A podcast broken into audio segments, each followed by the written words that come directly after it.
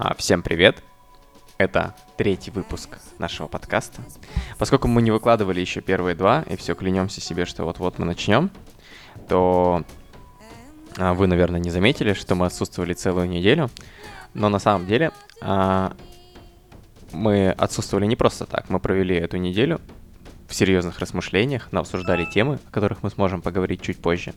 Вот. И сейчас мы приступаем к еженедельной записи двух наших подкастов. А, так, как завелось у нас? Значит, а, с предыдущего выпуска я говорил какой-то блиц-вопрос, о котором мы сначала рассуждали, а потом переходили на тему о глобальном. Чтобы вы вообще были в курсе, то здесь еще есть Саша. Да, я тоже здесь. Вот. А то вы будете думать, что тут только один чарующий голос, и это я. А... Нет, сначала вот что я что расскажу. Я тут, значит, ознакомился с несколькими интересными подкастами. А, Я посмотрел тут Куджи подкаст. Я тебе его скинул, ты так и не посмотрел. Нет. А, Очень классно, очень круто. Во-первых, это проходит э, в стендап-клубе. Там участвуют стендаперы, а, но они не шутят там. Ну, то есть понятно, что в их речи преслед... ну, типа, все равно преследуется юмор. Но они рассуждают на какие-то серьезные темы. Ну, там, к примеру, последний выпуск был про Голунова, про то, что происходило в Екатеринбурге, вот, и так далее. А самое крутое, что это проходит э, на Петровке в Москве, то есть туда можно спокойно попасть и послушать это видеть вживую. А, очень интересно это слушать, блин, это реально очень интересно слушать. А, и еще я вчера посмотрел, а, ты знаешь, что такое Александр Невзоров? Нет, только Невский. Ага, хорошо. А, на самом деле Александр Невзоров это значит фрик, фрик из поколения наших родителей. Чтобы ты понимал, это, короче, Ургант того времени. Ну, это, конечно, громко сказано, но это Ургант того времени, то есть это один из самых топовых журналистов тогда. У него были свои передачи, если не ошибаюсь, даже по Первому каналу. А, сейчас а, он уже довольно-таки в возрасте, а, и он очень странный. Он очень странный, чтобы ты понимал, а, его пригласил Ургант тут а, неделю назад, и он Урганту подарил свой прах. Ну, то есть он очень готичный, он вот во всем черном, его домашнее животное это ворон, у него перстни, у него весь дом сделан типа как а, подземелье. Ну вот он такой готик мэн. А, так я видел его на битве экстрасенсов. Да, только нет. Но при этом, при этом, а исходя из того, что там он такой фрик, может показаться, что за этим только образ, он очень крутой мужик. Он очень умный, у него очень крутые позиции касаемо всех вопросов, он владеет шикарнейшей терминологией, короче, я тебе советую. Вот. А у него есть его инстаграм, значит, а, где он, э, когда происходит какой-то трэш у нас в стране, а это у нас бывает очень часто, он записывает минутные объяснения, что и как это десептиконы прорвались. Он записывает, э, когда происходит какой-то трэш, записывает минутное объяснение, что он думает по этому поводу с использованием хорошей терминологии. А, кстати, помните, мы в самом первом выпуске говорили о том, что э, мы будем записывать э, и выкладывать все, чтобы вы видели, как, что мы развиваемся и так далее. Так вот, в прошлых выпусках вот такого вот не было. так что у нас, мы, мне кажется, обнаружим сегодня кучу проблем. Так вот, и у этого Невзорова, а у него есть своя передача на Эхо Москвы. Называется эта передача «Невзоровские среды». И эту передачу транслируют на Ютубе как подкаст. Мгм. А, то, что он там себе позволяет, и то, как он рассуждает обо всем, но это тоже заслуживает твоего внимания. Типа я просто, а, типа, увидел, насколько бывают чересчур разные подкасты. Не с точки зрения тем. Ну, типа, темы, понятно, бывают разные. Мне было интересно именно, насколько а, подача этих а, подкастов может быть разная, продажа их. Блин, я тебе эти два очень советую. Мне понравилось, и я вот их буду смотреть. И Подожди, а о чем он рассказывает-то? А, Невзоров твой. Невзоров, я тебе говорю, он больше про, про абсолютно все очень сложными словами. Ну, то есть, к примеру, а, они сейчас обсуждали про то, что а, кучу бабок вливают э, про- в этот э, в алые паруса. Ну, знаешь, Питер, алые Мгм. паруса, вот эта вся тема. То есть, во-первых, он начнем с того, что он разнес алые паруса как произведение.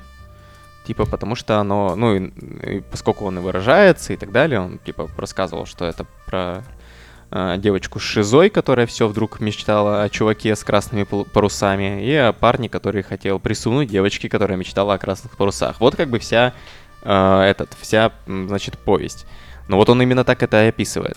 Ну, как и половина художественной литературы, нет? Да, так вот, и то, что он говорит, что а, ну, он рассказывает, что типа вы понимаете, что бабки уходят туда, чтобы типа а, папики снимали себе школьниц пьяных. Ну, то есть, как бы он на эхо Москвы рассуждает вот Мгм. так, открыто. То есть, Мгм.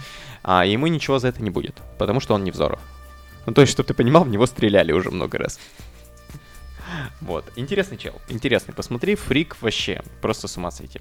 Ну, я говорю, то, что он Урганту принес свой прах, ну, и говорит, я вдруг подумал, почему А бы мне... а откуда? Он не сказал. Он говорит, я тут подумал, почему бы мне не зарабатывать, продавая прах Невзорова. И он действительно продает свой прах. Страшно представить. Вот. Ну, А, вот страшно мгм. представить сейчас Урганту. Подожди, а вот ты говорил про Куджи. Это подкаст Винтача?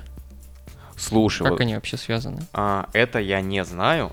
Я знаю то, что а, Куджи, это значит чел, а, он, он по образованию научный журналист, то есть он на этом фоне, у него вот уже как бы от природы вот это вот стремление во всем поразбираться, докопаться до истины и так далее. То есть, а, с точки зрения того, кто зачем стоит, я тебе не скажу. Я скажу, что в этом подкасте постоянно тусовка стендап-комедии старой, причем гвардии, вот такой вот, которая, ну, которая прямо интересна, которая слушать и смотреть. Вот. А, и вот они сидят втроем, и вот их снимают три камеры, которые переключаются, обсуждают темы, шутят.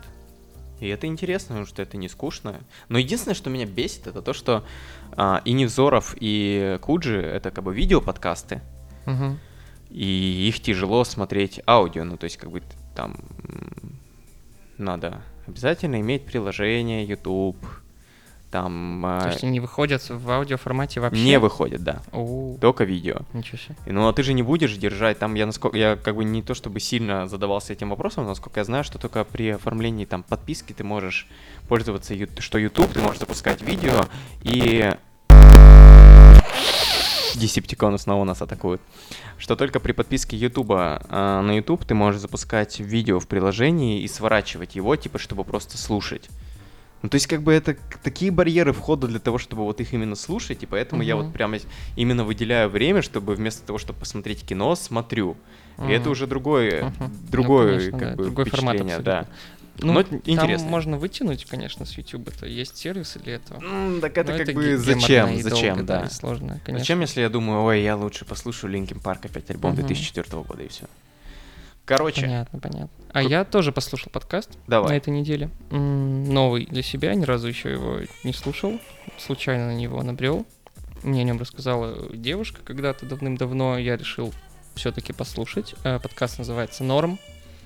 Там две девушки обсуждают э, любые темы, как это происходит. То есть у них выпуск примерно на час. Они берут какую-то сложную тему, например, уход с работы и начало своего дела, что-то Мгм. вот такое. И э, собирают своих э, знакомых, собирают людей с интересными историями по этому поводу, и с ними связываются и записывают их, по сути, небольшие такие интервью с людьми с разным опытом, как они проходили через, по сути, один и тот же э, через одни и те же события в жизни, но Мгм. абсолютно по-разному. И это очень интересно слушать. Они давно уже выпускаются? М, Да, но они выходят не часто. Я так понял, что у них уже вроде как года два или три есть выпуски, но Мгм. они довольно редкие, по одному в месяц, наверное. Вот Может, у, даже у Куджи такая же проблема. То есть, если у Мгм. Невзорова там, если раз в неделю большая, и он постоянно в Инстаграме хотя бы какой, какие-то Мгм. вбросы делает, то Куджи вот раз в месяц, и это тяжело. Потому что постоянно еще разные Мгм. гости. Но вот Мгм. мне очень нравится сетап Куджи, Каргинов и а, Нурлан Сабуров. Ну, то есть это такие, да, Куджи это Куджи, а вот Мгм. эти два комика, они такие довольно-таки глубокие, но при этом у них еще уровень юмора, типа, соответствует моему ожиданию от а, интеллектуального юмора. И мне вот их приятно слушать. М. Вот, интересные сетапы покидают тебе что-нибудь. М, Ну, норм они выходят в последнее время довольно, ну, сильно чаще, чем раньше. Так что они, Видимо, я так понял, вы- вышли на какой-то трек, да, такой довольно частый.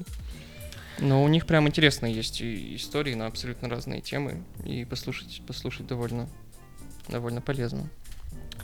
Слушай, я вспомнил а, тему, который, с которой хотел начать. А, смотри, я вот тут а, эту всю неделю, значит, работал. И как ты знаешь, я работаю в компании, которая только формируется, но, но это не стартап. Долгая предыстория, да и вам не интересно. А, суть в том, что я тут столкнулся с очень интересной штукой. А, ты знаешь что-нибудь про теорию системных и внесистемных проблем? Ну, я могу догадаться из названия, Так, ну, но ты- нет. А, смотри, есть системные проблемы, есть внесистемные проблемы. А, и в чем заключается конфликт? Конфликт заключается в том, что в организации а, пытаются системную проблему решить внесистемными способами, и внесистемную проблему пытаются решить системными способами, а это не получается никогда. То есть поэтому Мгм. ты должен всегда идентифицировать э, правильно проблему и правильно подбирать под нее решение. Просто мы сейчас как раз э, проводим ретро- ретроспективы всяких бизнес-процессов. а, я как раз инициирую то, чтобы мы разбирали и понимали, что типа это какая проблема системная, где надо придумывать Мгм. бизнес-процесс, где не надо. Чтобы было проще понять, а, я в первую очередь спрошу у тебя, я тут думал, как это объяснить простым методом, и мне пришел в голову пример, но для того, чтобы его объяснить, мне надо сказать, Саша, будет слово «говно». Скажи, мы можем в нашем подкасте употреблять это слово? Да насрать вообще, можно, конечно. Окей, смотри. А, представь, что лежит куча говна, а, и ты мне говоришь, Максим, воняет.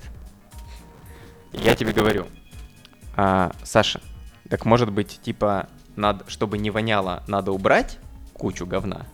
А ты говоришь, нет, Максим, раз она воняет, значит, ты недостаточно пшикал. Типа, это, то есть, говно — это системная проблема. Мгм. Я предлагаю системную проблему решить системным методом. Надо избавиться системно от системной проблемы. Ты предлагаешь внесистемный метод, который решает проблему вроде как, действительно вонять не будет, но системная проблема от этого не уходит. Ну, к примеру, когда... а, вот у нас сейчас мы столкнулись с проблемой, что у нас есть проект, и в нем постоянно факапятся дедлайны.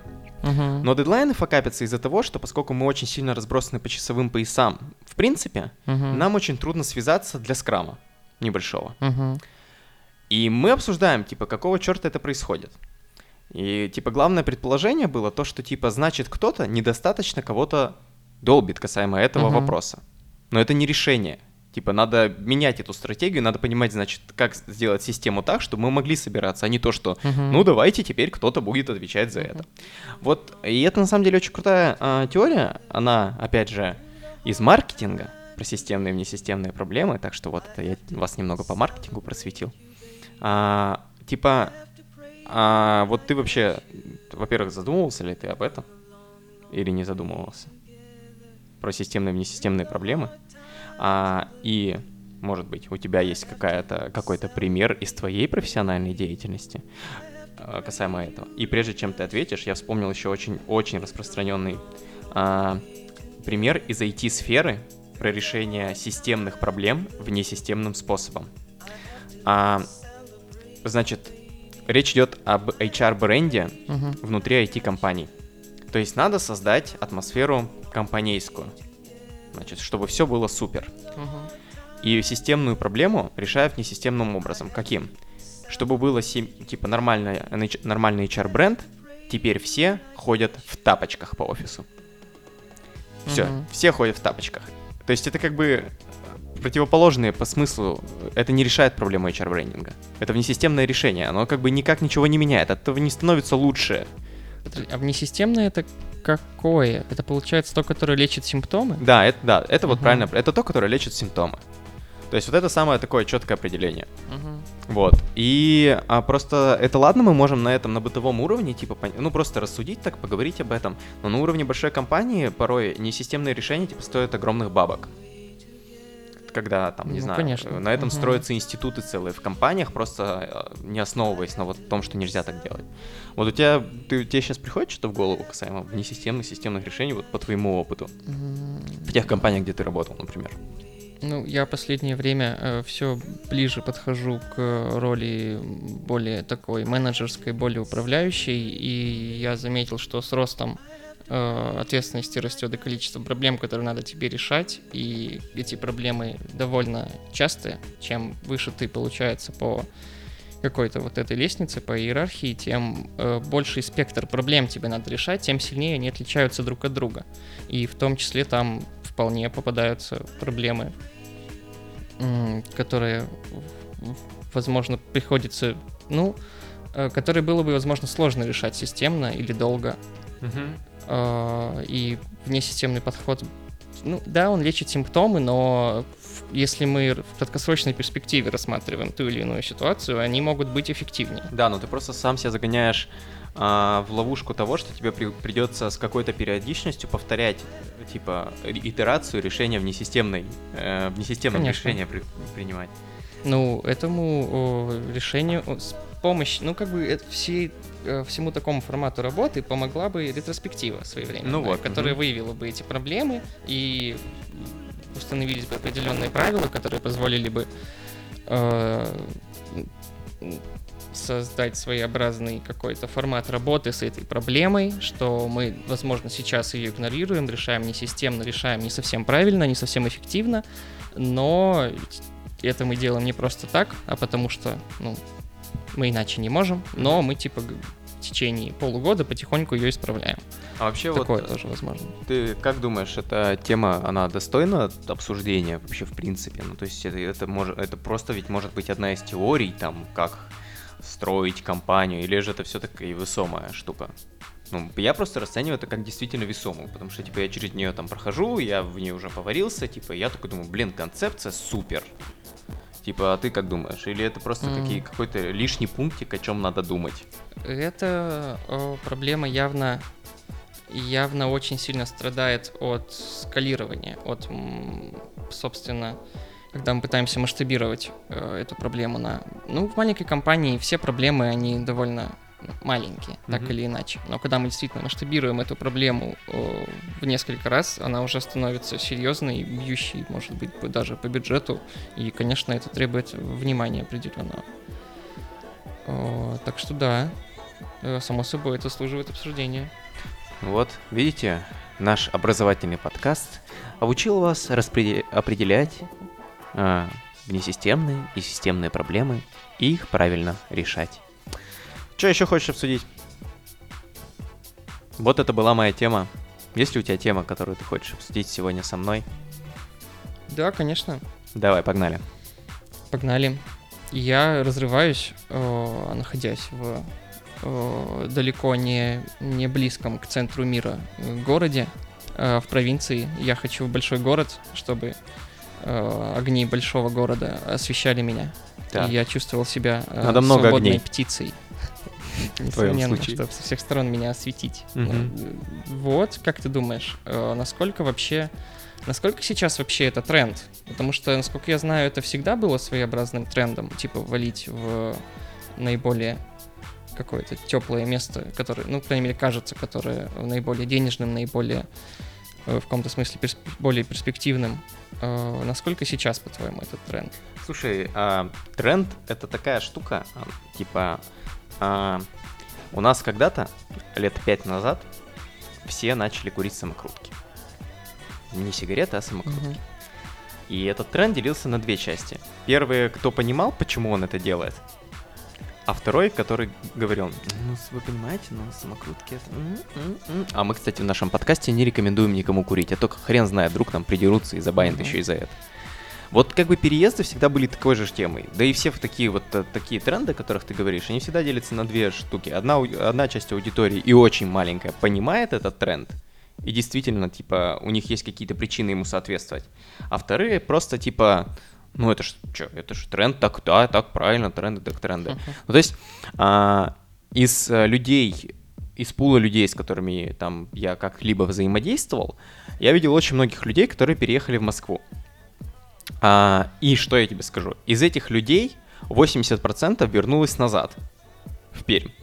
Вернулись они не потому, что там плохо. Нет, я не к этому веду. Я веду к не, неосознанному тренду, потреблению неосознанному тренда. Мгм. То есть они такие, Москва! И сейчас я их вижу в баре, работающих в Перми. Потому что нахер Москву. Они не поняли, они приехали, Ага. это было вау, вайп, прикольный переезд, кинематограф, супер. Зачем я тут оказался? Я не продумал, что я буду делать после первого дня. Мгм. Оказывается, надо зарабатывать. О, господи. А, тут просто эм, надо в первую очередь задуматься, то есть, да, мы все стремимся в место, где получше и так далее, но мы говорили с тобой о том, что есть такая метрика, которая, а, а, которая говорит, например, смотри, а, чтобы быть в до- суперском достатке в Перми, например, надо, не знаю, сумму N. Чтобы быть в достатке в Москве, надо сумму 10N. А, понятно, что, а, грубо говоря, если ты уж в Москве будешь в суперском достатке, то тогда тебе вообще ничего не грозит. Но просто как будто бы надо понима- осознавать вот эти штуки, что типа пере- переехав в Москву, ты не будешь сразу же, ну мы же говорим сейчас про контекст Москвы, я правильно понимаю же, М, про да, переезд. Вот, что ты вряд ли на первоначальном этапе будешь такой думать, огни большого города. Нет, ты будешь жить в полутора часах от центра. Вот твои огни большого, огни большой электрички это будет называться примерно. Но чтобы ты понимал, а, я сегодня, у меня один мой коллега сказал, что он переезжает из Перми в Москву, Мгм. и как раз ищет там квартиру. А, и я спрашивал, сколько а, стоит квартира, ну, там, где он планировал ее покупать. А, короче, стоит квартира 5 миллионов. Мгм. Блин, как пермская, супер. Полтора часа. Это в заднице. Да, да, это Ага. прямо вот именно там. То есть, как бы, все же и ведет к тому, что если ты переезжаешь осознанно полностью, то есть, как бы ты вкладываешь бабки, то в конечном итоге ты переезжаешь из самого начала в задницу. А ты ведь переезжаешь для того, чтобы быть в центре мира. Но ты как бы переезжаешь в центр мира, но, в цен- но ты не оказываешься в центре локального мира под названием Москвы. Ты как бы переезжаешь в Москву, но находишься в ее заднице. А, и да, ты, конечно, выбираешься такой, «Ух, ух, теперь я в центре, да, я схожу теперь в кафешку, там туда потреблю такие блага, а потом возвращаешься на электричке полтора часа домой. Чтобы потом проснуться и снова полтора часа возвращаться туда. Ну, То есть это такая скользкая тема прямо, и ты должен настолько осознавать, что, блин, все выгоды, которые я получаю от того, что я буду каждый полтора, каждый день полтора часа ездить туда и обратно, это действительно выгоды, которые перевешивают этот дискомфорт. Ну, то есть мы с тобой обсуждали, что, мол, ну из Москвы а, можно в большее количество направлений улететь и подешевле. Ну класс. Но ты в отпуск ездишь, например, раз в полгода. Ну, то есть не то, чтобы это каждодневная проблема твоя. И, возможно, если бы ты прокачивал уровень дохода, ну, то есть по отно- относительно пермским меркам, то не проще ли тебе просто повысить свой уровень дохода здесь, где барьеры входа ниже, и чтобы ты не обращал внимания на эту проблему как таковую. Вот говорю, такая тема, очень скользкая, очень скользкая. Переезды это нормально, это круто, мы все стремимся в хорошее место, но, как я тебе уже говорил, я сторонник того, что а, исп- типа, когда мы переезжаем, мы испытываем стресс, и ты говоришь, ну, ты там говоришь про переезд с точки зрения изменения условий жизни, а я больше сторонник переезда смены менталитета. Ну, То есть, то есть я был в Москве, окей, я там потреблял блага, я там, конечно, не жил, но тем не менее я там потреблял блага, и ну ладно, я понимаю, я просто, зная себя, понимаю, через сколько мне надоест, и я насычусь. Типа через месяц я уже буду кризисовать и думать, ё-моё, Ну, тебе так любое место может надоесть. Конечно, конечно. Поэтому я и говорю, что для того, чтобы типа быть погруженным не, не именно в город какой-то, то тут намного интереснее менять менталитет, в котором ты живешь и в котором ты обитаешь. Вот как будто бы такой переезд, он более какой-то значимый, нет? В нем есть вот, э, мы когда-то с тобой говорили про романтику в первом, по-моему, подкасте, или э, если я не ошибаюсь. Вот тут как раз вот эта романтика присутствует. Здесь не только меркантильная часть переезда. Я переезжаю, чтобы больше зарабатывать и больше тратить классно, все звучит красиво, но типа от этого устать очень быстро можно. Ну, все зависит же от формата того, в каком ты будешь там работать, как ты будешь там существовать. Э, Можно работать без офиса, можно, например, на той же удаленке переехать туда, жить на периферии Москвы, по сути, в той же самой Перми, но ты рядом с Москвой, до Москвы тебе, пусть, допустим, этот час, но ты как бы час, и ты в Москве, пять часов, и ты в Эмиратах, Так, типа, Саш, два часа и ты в Москве. ну, два часа, ты, если не нужно Это- каждый день туда ездить, Нет, это не становится... два это часа, и ты в уже Мос- не проблема. Нет, я говорю про Пермь. Два часа и ты в Москве. Так это деньги. Это все равно ты каждый день-то не полетаешь в Москву просто Ты так. не, ты не, Это но совсем при этом другое. ты не учитываешь, грубо говоря, как если ты будешь потреблять блага и так далее, то все равно типа у тебя ведь увеличится, увеличатся траты там. Ну типа как бы, как будто бы говорю, тут проще тебе зарабатывать больше здесь, чтобы эта проблема для тебя не была существенной. Ну типа перелет до Москвы стоит не 50 тысяч на одного человека в одну сторону, стоит копейки, он стоит пятерку. Типа, чтобы выбраться туда-обратно, типа, сгонять в Москву вдвоем, типа, ну ладно, на там 18-20 косарей. Ну, ок. Ну, типа, Это серьезная сумма для одного дня. ну, все зависит от того, зачем ты, зачем да, ты в любом едешь. случае все зависит от формата. И есть, я уверен, много вариантов э, находиться, существовать в Москве и чувствовать себя хорошо. Меня, знаешь, Надо чё- просто чё понимать, какой в этом во- вопросе напрягает? А, находясь в Перми и действуя, значит, в Перми, я чувствую себя конкурентоспособным чересчур. Не в том плане, что рынок а, там не насыщен агентами и все такое с точки зрения профессиональной. Нет, я просто как будто бы отслеживаю тренды этого города, и я понимаю, блин, да, я иду хорошо, у меня все супер, и как будто бы я способен... а, вот есть шаблоны поведения, например, разные, у разных поколений. И мы смотрим на шаблон поведения нашего поколения, и, допустим, у нас в Перми представлено 10 шаблонов. И ты такой думаешь, блин, классно, я могу, типа, создавать 11 такой, как бы. Вот, все супер. И ты смотришь, что ты не создаешь 11 а вас там, например, всего 10 человек в городе, которые живут по этой модели потребления. И тебе э- ты от этого вообще воодушевляешься, что типа, блин, это круто, это супер. А ты приезж- приезжаешь в Москву и думаешь, так, тут 400 паттернов поведения, в каждый 800 тысяч человек, типа каждый из которых, при, ну типа приехал по одной и той же причине. И ты вот там настолько сильно один из кучи одинаковых людей. Так это звучит как поле для развития. Ну, типа, тебе не составит зон. Ну, как бы в данном контексте Пермь выглядит, ну, любой региональный город выглядит как зона комфорта, где низкие потолки, где тебе довольно легко быть особенным, быть классным, быть лучше многих. Э, Разве тогда не лучше ли попасть туда, где ты как раз таки опуститься, по сути, с небес на землю, потому что мы понимаем, что любой региональный российский город это далеко на, ну, на всемирном каком-то уровне далеко не, не то, что хотелось бы. Не, в этом есть, в этом есть действительно смысл. Но я больше, если мы говорим только про Москву, то есть опуститься с небес на землю можно, когда ты, ну, на мой взгляд, когда ты вот реально меняешь менталитет. Ну, то есть ты переезжаешь в другую страну. Ну, блин, переезд в другую страну, это, не знаю, не в комнату другую переехать. Это вообще другая жизнь. Абсолютно. Типа, и вот там, да, конечно, там контекст, типа, спуститься с небес на землю, это да. А тут в том-то и дело, что ты как будто бы меня... ты как будто бы меняешь это шило на мыло по факту. Да, ты создаешь вау-эффект, понятно. Там больше, у тебя будет больше зарплата, типа ты будешь работать в э, кру- круче офисе, там, например, и так далее. Это все круто. У тебя а, увеличиваются статьи расходов, это ладно. Но сам, сама суть в том, что вот эти вот меркантильные блага, ты от них, на мой взгляд, очень быстро устанешь. Но не, не то, что устанешь, а они для тебя станут об- обыденностью. Типа, настолько обыденностью, что останется только, типа, повседневная, постоянная жизнь, котор... э, и ты будешь смотреть влево-вправо и понимать, что, типа, ты среди огром... огромнейшей толпы, которая... Как будто... Вот думайте, что я сейчас сказал. Представьте, что здесь было самое важное вообще, самый важный тезис, который, в принципе, мог быть. Давай сделаем вид, что мы и так запикиваем мат. Да, да.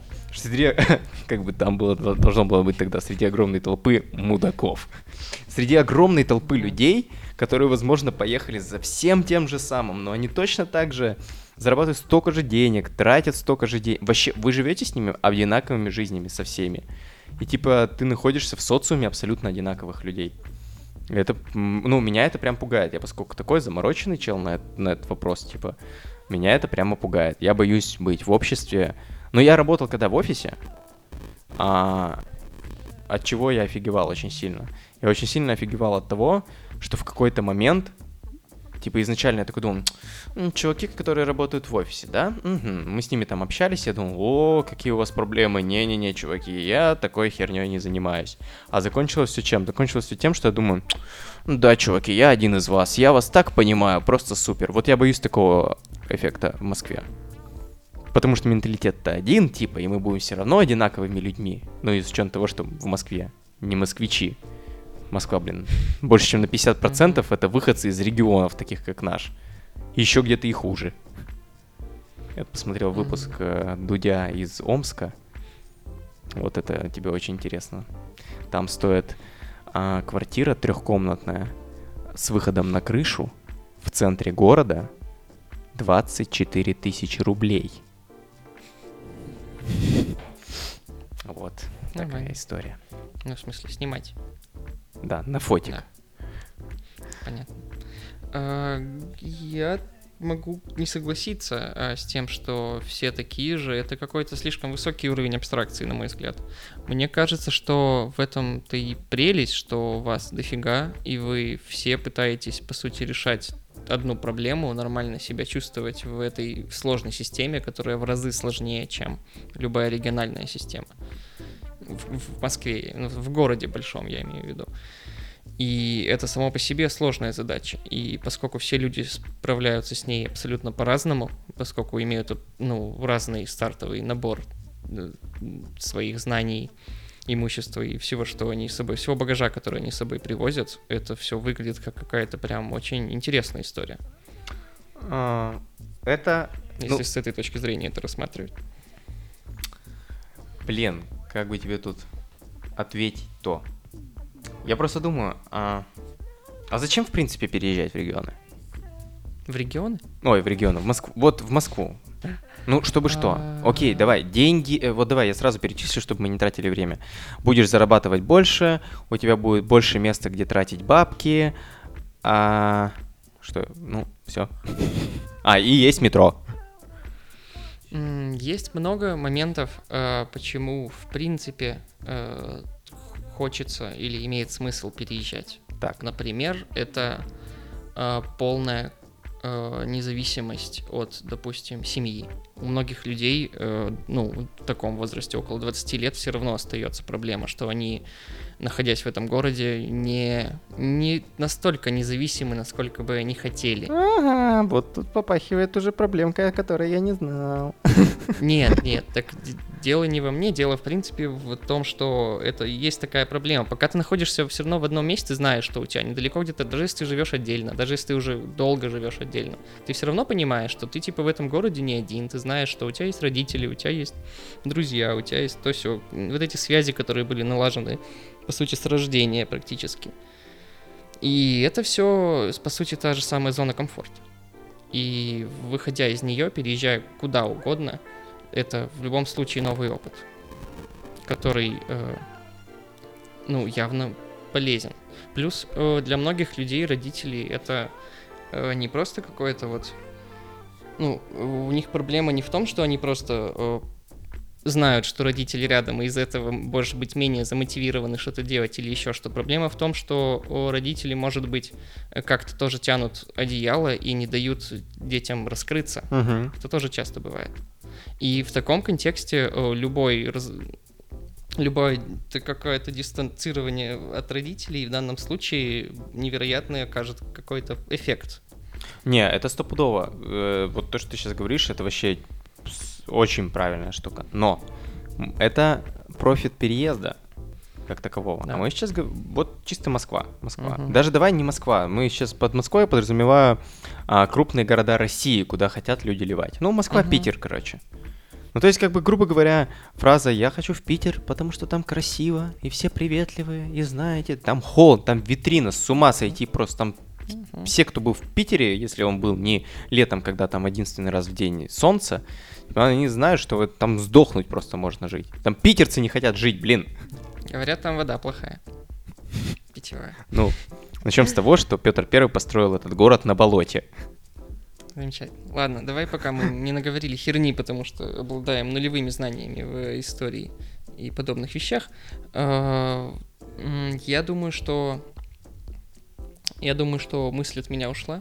Так, я мы, я забыл, резюмирую, что, что мы говорим про какие ключевые поинты переезжать именно в Питер и в Москву из регионов. А, да, вот, о чем я подумал. Я подумал о том, что о, то, если ты просто сравнивая вот эти плюсы и минусы, собирая списки, о, создается ложное ощущение, что ты типа меняешь одно на другое.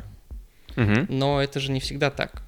Э, если рассматривать э, переезд не как какую-то конечную цель, а как какой-то просто э, этап в твоей жизни, что типа мысль о том, что я переезжаю в Москву, это довольно страшная мысль, потому что вот ты понимаешь, что тут будет куча каких-то лишений, там куча каких-то новых проблем, вот это все. А мысль о том, что я еду в Москву пожить на ближайшие пару лет, это уже, на мой взгляд, в разы более какая-то спокойная, более какая-то взвешенная и Согласен с тобой. хорошая мысль. Но тут должна быть, я еду пожить там пару лет, чтобы что-то. Ну, типа, ты должен понимать, что произойдет через пару лет. Mm. Ну, типа, чтобы понять, что жить ну, в Москве лучше, чем в Перми. Ну, да, наверное, так. Это, ну, как сказать? Ну, я не знаю. Мне кажется, что э, э, необходимость какой-то цели это классно, конечно, что вот если у тебя есть цель, если ты прекрасно на бумаге видишь какой-то вот свой своеобразный путь, это клево. Но мне кажется, что это далеко не, что это не должно быть прям чем-то чем определяющим. Потому что если у тебя это желание или идея появилась, то тоже не просто же так. Не сложится ли у тебя просто ретроспектива? Смотри, ты переезжаешь в Москву, и ты такой, столкнулся там с кучей проблем, все супер, и ты их решил, потому что ты крутой. Ты их решил, наступает через время, через два года, когда, ну, твой bullet point, значит, я переезжаю в Москву на несколько лет, и ты такой думаешь, так, ну я вот как бы, да, я планировал там на несколько лет, то есть я сейчас как бы, у меня новый этап, и я, по идее, должен куда-то ливнуть выше, я ведь и планировал, что это будет пункт э, какой-то перебежчий, и такой думаешь, сколько же новых проблем. О, не, пацаны, один разок mm-hmm. достаточно. И вот ты осел. Мне кажется, прелесть э, такого формата мысли, что я на несколько лет просто еду, в том, что через несколько лет ты, скорее всего, будешь, э, ну, так или иначе, другим человеком. Mm-hmm. У тебя будут в любом случае уже какие-то другие цели, какие-то другие стремления. Может быть, они будут просто более какой-то прокачанной версией твоих текущих стремлений. Но все равно это будет довольно, э, ну, уже личность, на которой ну, подвержется, будет подвержена сильным изменениям так или иначе, в любом случае. И тогда уже ты будешь сам думать, типа, что делать дальше, нужно ли тебе там возвращаться или двигаться куда-то дальше снова, или оставаться там. Потому что о, нет же никакого правильного плана. Угу. В том-то и дело, что нужно делать так, как тебе кажется правильным.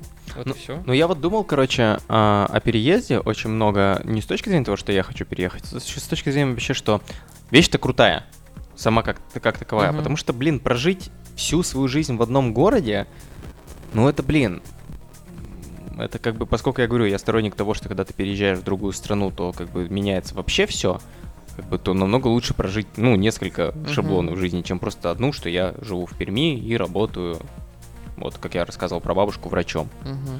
А, но я думал, когда же все-таки какие нормальные опции для переезда. И я подумал о том, что, блин, оказывается, самая-то крутая опция для того, чтобы подумать о переезде, это же просто отправиться учиться не в город. Ну, то есть это студенчество. Вот, грубо говоря, если бы я обсуждал со своими детьми вопрос mm-hmm. переезда, то, на мой взгляд, самое идеальное место для того, чтобы а, вообще принять какое-то решение, это обучение. Ну, то есть, прикинь, социум от тебя ничего не требует. Поскольку угу. пока ты учишься, тебя вроде как не имеют права что-то требовать. Ну, такое, вот сложилось такое, да? Угу. У тебя как бы такой... А, господи, как это называется, когда ты берешь... Короче, неважно. Это как бы у тебя четырехлетний или пятилетний гэп, когда ты вроде как бы уже 18+, угу. но как бы разгружать вагоны вроде как не, не просят ты не считаешься полноценной ячейкой общества. Угу. 4 или 5 лет. Блин, если ты учишься, то есть ты же можешь, например, а, учиться, ну, вообще в другой даже стране. Конечно. И вот это как раз время, ты Мгм. выйдешь полноценной, типа, ячейкой уже того общества, типа, и у тебя вообще не будет барьера входа для того, чтобы там начинать жизнь. Потому что, на мой взгляд, ну, как бы не странно то, что я работал весь вуз, и для меня моя карьера и рабочая деятельность, она как бы началась намного-намного раньше, но я себя стал ощущать полноценной ячейкой общества только когда я выпустился из вуза. Ну, то есть я такой Да. сел и такой, ну, Максим, теперь, значит, ты серьезный человек. У тебя вот была такая штука? Да, конечно. Как будто бы, когда ты как бы работаешь в ВУЗе, ты думаешь, о, я круче других, я не только учусь и как бы еще могу пивко погонять, когда хочу, но я еще и зарабатываю бабки. Мгм. Но не к всем вообще похеру. Один ты радуешься как дурак. Вот. А еще преподам не нравится, что ты работаешь. Да, да, потому что ты как бы, че это ты вдруг? Что ты тут забыл тогда, если ты работаешь? Вот. Говорят, уходи из вуза. А, а там как бы ты, да, ты просто, ты эти четыре, э, никто, не будем сейчас разводить тут демагогию насчет того, что эти четыре года надо учиться и ходить на все лекции, и там сдавать все на одни пятерки, блин, а, не будем об этом разговаривать, потому что нет. Но это уже тема другого разговора. Просто у тебя вот этот есть гэп просто социализации в совершенно другом обществе, и что вот ты закончишь вуз, например, ты переехал учиться, ты же не переедешь учиться в город хуже. Ты априори переедешь, как бы ты такой, нет, я хочу быть конюхом, и поехал на конюха, как бы. Такого варианта нету. Но как будто бы ты уезжаешь, не знаю, будь то та же самая Москва, Ну, или будь тот же самый Стэнфорд, э, Мгм. то ты прикинь, ты как бы у тебя на выходе из вуза есть порный, по- по- полный карт-бланш на социализацию, что в той стране, что ты полноценная ячейка Мгм. общества, что ты вернешься в свой родной город и скажешь, чуваки, у меня как бы э, диплом не национального института вашего города, как бы, а московский. И ты как бы вообще выигрываешь и там, и там. Мгм. Короче, вот, я, я, мне кажется, что это... Либо, короче, переезжать как в этот, а, в с- 37-40 лет. Вот почему-то мне еще так кажется. Ну, то есть это когда у тебя начинается а, проблема, как она называется-то у мужиков? Кризис, Кризис среднего возраста, да, кризис среднего возраста. Почему он начинается-то? Он же не начинается у неудачников. Кризис среднего возраста. Ну, у тотальных круглых неудачников он не начинается. Он, не чу- средних неудачников начинается. а, он начинается у успешных. Мгм. У успешных людей он начинается, потому что они сидят в 40 лет и такие, так, подождите, пацаны, все вроде как есть. Типа, есть жена, типа, про- есть жена, на фоне этого нету никакого азарта в романтике. Есть дети, нету никакого азарта. Есть деньги, нету никакого азарта в бизнесе. Все как бы есть, все как бы комфортно, а мне 40, значит, там я сдохну лет через 50, и сейчас мне надо только пожинать то, что я себе нажил. Вот в чем кризис, типа, среднего возраста. И поэтому, типа, там, ну, самое распространенное, что мужики начинают изменять. Типа, потому что им хочется вот снова это все пережить. И либо ливать тогда, раз тебя бесит, что все есть. У тебя есть запас вот этот вот там денежных средств, Мгм. например, каких-то активов, ливай тогда. Когда это менее будет болезненно для тебя. А почему ты за эти 40 лет как раз таки обрастешь с вот теми самыми связями, которые тебя будут тут удерживать? Не-не, мы говорим именно, когда чувак испо- испытывает вот Ну этот да, кризис. Ну, конечно. но То есть, понятно, если ты в- это, э, у тебя куча денег, и ты стал пузаном и говоришь, вы знаете руса, типа, и у тебя рус решает все под- проблемы, и тебя это, в принципе, устраивает, то это один кейс. Но мы стараемся не общаться с такими людьми. Ну, то есть, М, наше поколение наших родителей, они такие. Мне кажется, тут э, интересно еще было бы понимать, как, э, как отличается, собственно, вот этот процесс ассимиляции в зависимости от твоего возраста. Потому что в любом обществе тебя то другое, в которое ты едешь, примет э, по-разному, будь ты 25-летний, подающий надежды какой-то специалист, или 40-летний уже мужик, который заебался. Меня вот напрягает вот эта штука, что я сначала думал, что это только в России такая вещь, а потом понял, что она везде абсолютно такая, и Мгм. это очень страшная тема, и мне кажется, что она какая-то из э, доисторических времен.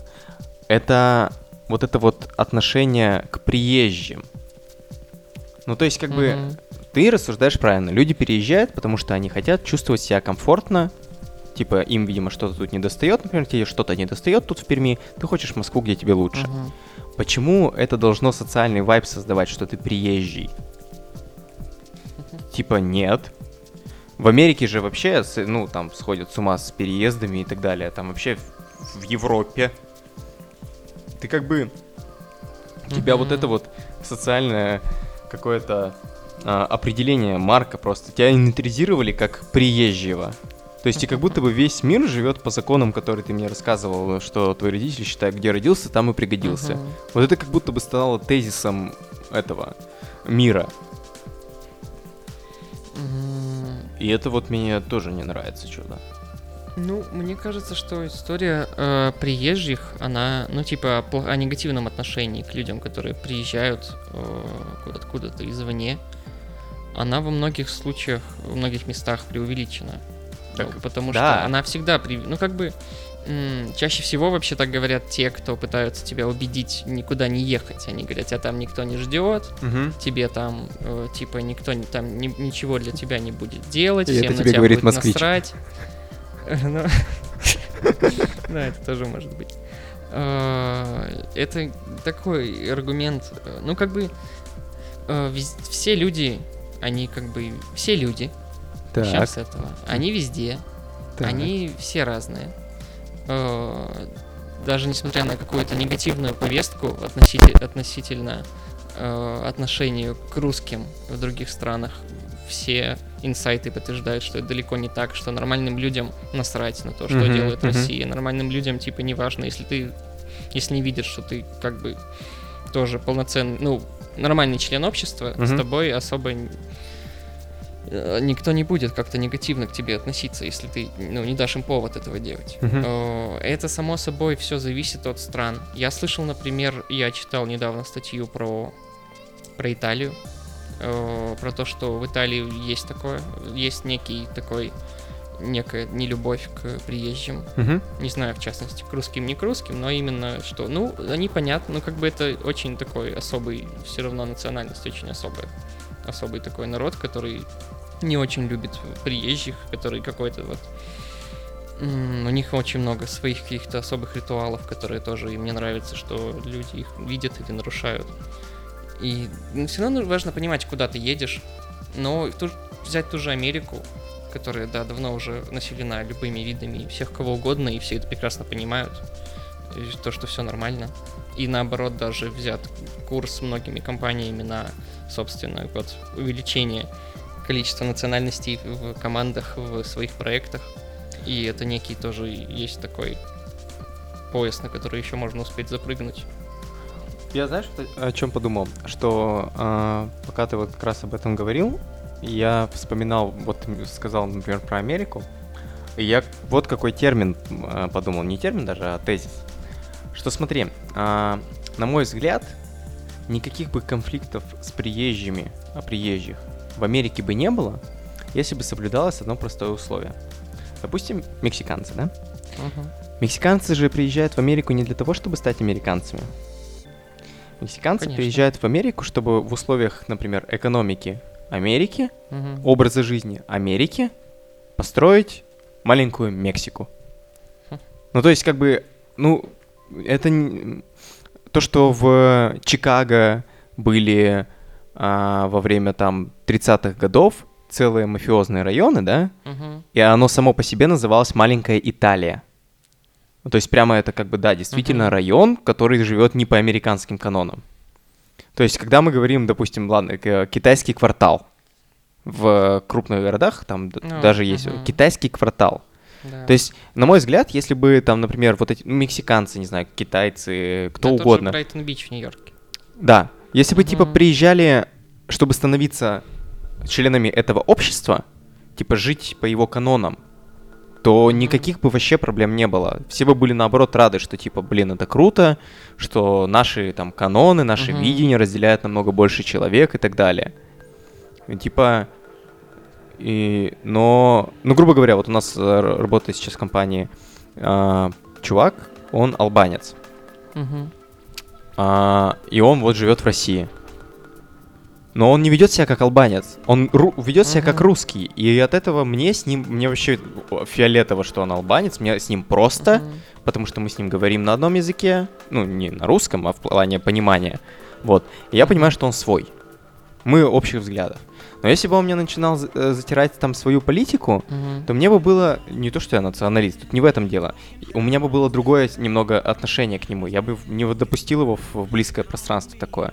И вот я вот подумал об этом тезисе, что типа как будто бы переехать, например, грубо говоря, если ты поедешь в Москву, чтобы не быть там пермяком, который переехал в Москву, а Мгм. чтобы стать москвичом, то это разные тезисы. Но это опять вот эта абстрактная тема, которую Ну, ты не конечно. любишь, а я вот Ну, люблю такую тему. Вот я мне- с- я разделяю эти Мгм. два понятия.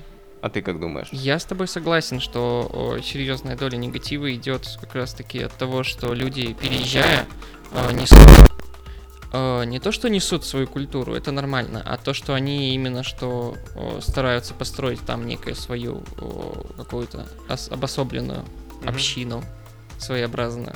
И, ну, э, понятно, э, отношение негативное к такому феномену, само собой. Э, Я с тобой согласен, да. Это, возможно, из этого идет множество подобных проблем. Но, опять же, все зависит от, э, от общества, куда ты едешь, от возраста, от их намерений. Может, даже в той же... Да, может, может даже просто от района, в который ты едешь. Потому что если ты едешь в какой-нибудь район, который настроен как-то ультра, ультраправо, Мгм. то, то как бы далеко, далеко ты не уедешь Мгм. в этом районе. Ну, это тоже все важно понимать. В любом случае, э, м, мне кажется, что о, как бы плохие люди, и, ну или даже просто те, кто тебя готовы не принять по миллиону причин, они найдутся везде. И в твоем Ну, родном городе тоже, я У- уверен. Устоявшее же, же есть э, выражение, что а, идиоты и уроды есть везде, в любой выборке. Да, а в чужой монастырь со своим уставом. Во, нельзя это не зря вот сказано, Да, так да, что- конечно. Хосе не должен свою общину строить в каждой стране. И по утрам в 5 утра слушать ту ту ту ту ту ту ту ту Но появляется вот какая проблема. Смотри, а, есть один очень важный термин, который называется религия. К примеру, мы не будем затрагивать ее, это просто я тебе э, дополню, почему наша эта теория Мгм. имеет один очень важный изъян под названием религия. Например, смотри, а, представь, что я не знаю, как э, в, а, в странах ближнего зарубежья, например, у мусульман, да, а, при- как бы это все выглядит. Но я, например, знаю, что у них есть там утренние молитвы, они бывают Мгм. громкими и все такое. Вот ты Мгм. представляешь, вот ты живешь, например, да, к тебе приехали соседи, которые в 5 утра включают в бумбоксе, значит, э, молитвы и молятся. А, но при этом они не устраивают тут свои районы, все нормально, они живут по пермским правилам. Все супер. С нашей с тобой концепцией, которую мы описали, все сходится. Но при этом ты просыпаешься в 5 утра от вот этого вот, стучишь в стену и говоришь, ёпрст, это что за херня? Но ты не можешь, это, это религия, как бы это не они, они не этот, не Моргенштерна Мгм. слушают как бы в 5 утра, это их религия, это часть их жизни. Мгм. Вот. И вот на этой даже почве может вырасти огромнейший конфликт, который тебе не позволит. Конечно, конечно. Тут как будто бы Мгм. тогда мешает разная религия. Ну тут уже, тут уже этим. это все переходит на уровень межличностных отношений. Как вы договоритесь, и способны ли вы прийти к какому-то компромиссу, типа. Э, Если, согласен ли ты принимать их религию, или согласны ли они немного изменить, может быть, свой подход для того, чтобы не быть, ну, не мешать как бы соседям. Это для- Ну да, потому никто что- тебе не мешает молиться в 5 утра, но не дома. Ну, типа, да, это в любом случае сложная ситуация для обеих сторон. Мгм. И есть э, как бы причины э, пойти на компромисс тоже с обеих сторон, потому что если они пойдут на компромисс, им, понятно, будет проще ассимилироваться, им приятнее будет, что соседи их не ненавидят и, Мгм. все такое, а тебе будет тоже проще, если ты пойдешь на компромисс, ты как бы тоже не испортишь отношения, ты тоже э, получишь свои бенефиты от этого. Так что мне кажется, что это уже как любой э, такой личностный конфликт уже должно решаться. А, Сегодня вот я тебе уже сказал минут 20 назад о том, что я у Дудя вышел на новый выпуск с Гротом. Я понятия не имею, что это за группа. А, И я посмотрел оттуда минут 15. Я понял, что мне потом стоит посмотреть. Чуваки очень реально здраво рассуждают, несмотря на то, что у них такой русский рэп, э, как бы вот как бы гружение Оксимирона. Ну, Короче, чуваки из Омска, из маленького регионального города, где все хреново, пишут рэп о простой русской жизни. Мгм. Вот. И у них а, в этом интервью, а, в этом интервью они рассуждают как раз Вот, видите, нельзя, видимо, говорить на эти темы. Нас прослушивают. Они в этом интервью рассуждают как раз на тему, а, ну, вот этого вот, э, что типа, тут а, немного была другая тема, но связана была как, как раз в отношениях между странами. Ну, что типа, мы все Мгм. привыкли жить в том, что а, мы на своей земле хороши, а там вот где-то другие люди живут, и Мгм. типа они плохие, вот, обязательно должны быть плохими. Они сказали очень крутую штуку, что как будто бы решать такие конфликты внутри, как бы, ну, между территориями, это настолько доисторический подход, когда у нас корабли летают на расстояние ш- 17 миллиардов километров от Земли, это я сегодня узнал, Мгм. что у нас есть корабли, которые летают на расстоянии 17 миллиардов километров от Земли, говорить о том, что мы, долж... мы у себя на одной планете договориться не можем сейчас, и вот, таким, вот такой вот херней страдаем, которые страдали типа 100 лет назад, 200-300, это как-то низко. Вот я тоже подумал, что, блин, так-то это здравая и очень глубокая мысль. Не думаешь ли ты об этом?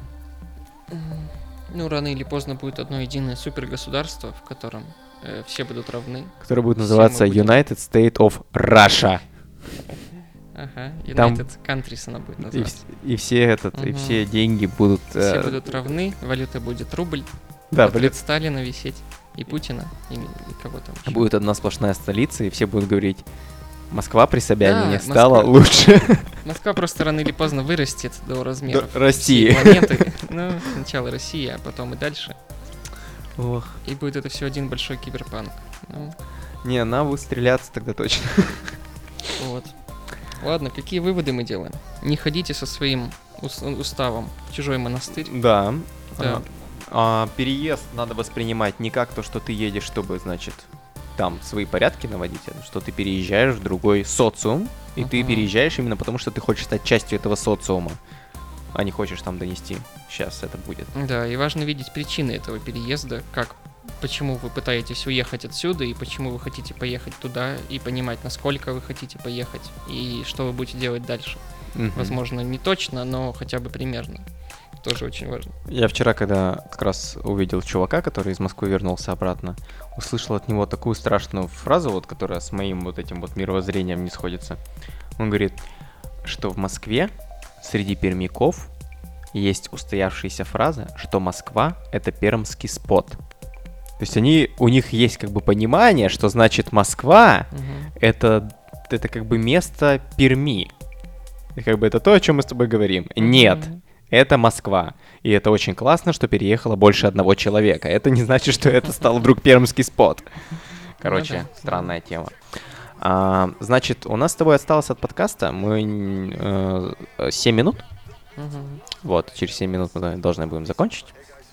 А, я предлагаю тебе затронуть очень странную тему на эти 7 минут. Буквально вообще немного. Очень странная тема. Это человек. Как ты думаешь, о каком человеке я хочу поговорить? Я скажу так. Она, она, это первое. Русская. Знает ее все. От мала до бабушек. И она старается быть везде. У меня есть две. Давай. Бузова. М, Так, близко. И Собчак. Да, и Собчак. Я хочу Мгм. поговорить о- немного о Собчак. Да. Интересно. А, меня она больше интересует в плане... Ну, для меня она, как я же помешан называть все разными терминами, которые иногда не соответствуют. Она для меня маркетинговый проект.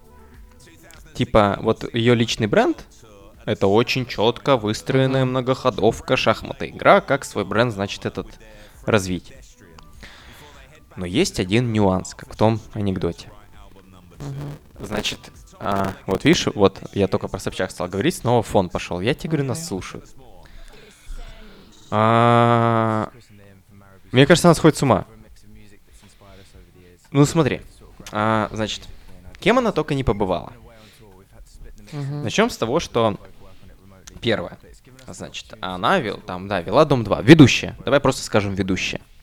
Потом скажем, она ведущая была не самой, как бы, интеллектуальной программы. И она ассоциируется не с самой интеллектуальной программой. Мгм. Она снималась э, в русских фильмах, э, но, то есть она актриса еще. Но чтобы ты понимал, она снималась не в каких-то нормальных русских фильмах. Ну, самый распространенный эпизод с ней в фильмах, знаешь какой? Где она насилует Гитлера. Я его видел. Это да, «Гитлер капут» понял, фильм что- называется. А, и знаешь, что происходит через несколько лет? Она баллотируется в президент. Охренеть, Да, блин, что, что, историю. блин, происходит? Твою мать. Вот. А сейчас она, как бы, этот, Ксения Дудь она теперь. Значит, Ксения Дудь. А, так и более того, она полезла в этот, вот, в Бэткомедиан, значит, да, Мгм. она теперь этот, судья правовая. Короче, я, на мой взгляд просто, а, что есть такая, такое понятие а, в продукте, типа, что есть Мгм. такая тема, как продуктовая линейка. То есть а, есть сторонники продукта, что чем шире продуктовая линейка, тем лучше. Мгм. Вот у Собчак, видимо, мнение такое, что в чем больше количестве продуктов она будет, типа, представлена, тем лучше. Но я не понимаю ее конечную цель. Ну, то есть, неужели она не понимает, что... Если бы она была в коррелирующих, э, коррелирующих пр- продуктах, то это бы создавало ей какой-то бренд. Мгм. Ну, грубо говоря, ты либо веди Дом 2 и будь проституткой, и все такие, да! Либо ты будь президентом и будь деятелем. Все Мгм. такие, да. Как бы, и я вот тут просто не могу понять, а что типа дальше-то будет? Что будет дальше? Ну, тут важно же понимать, с какой точки зрения мы ее рассматриваем. Если мы рассматриваем ее как действительно чей-то проект маркетинговый. В чем, давай просто, вот э, поскольку говорю, у нас времени мало, у меня просто вот интересный к тебе вопрос. Как ты думаешь, в чем ее цель? Что, и- окей, допустим, из каждого, из каждой урны завтра будут говорить Собчак с такими темпами. Но есть одно но, что не из золотой урны, а из каждой. Это как бы не совсем круто, когда тебя каждый бомж знает.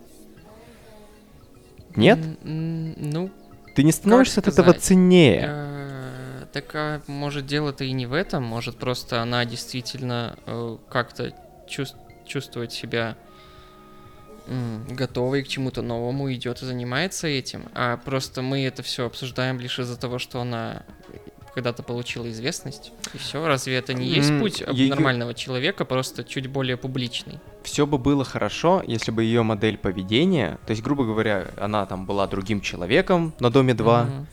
да, она поняла, что я это переросла и пошла. Блин, она даже когда президентскую кампанию вела, она вела себя как Ксения Собчак из Дома 2.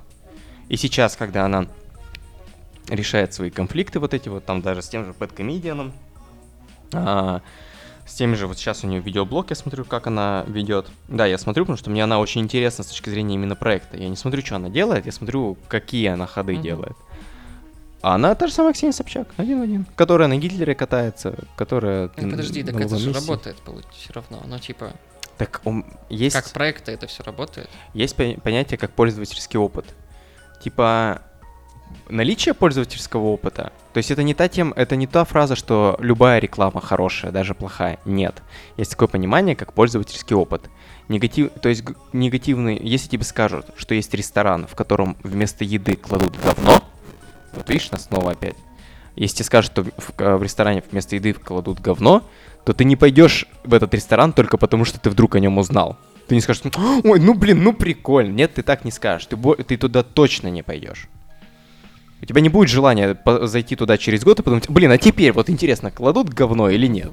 Типа, у тебя не будет такого желания. Вот как будто бы а, это не тема с рекламой, это именно тема про несоответствие продуктовой линейки какому-то единому бренду. Она это все подает, в этом-то все и проблема, понимаешь? Если бы а, она была, у нее было много амплуа, например, много образов, то это одно. Но у нее же один бренд, Ксения Собчак. Она его именно так и продвигает. Она всем говорит, что да, я и была и ведущая, я там и на Гитлере каталась, я там и то делала.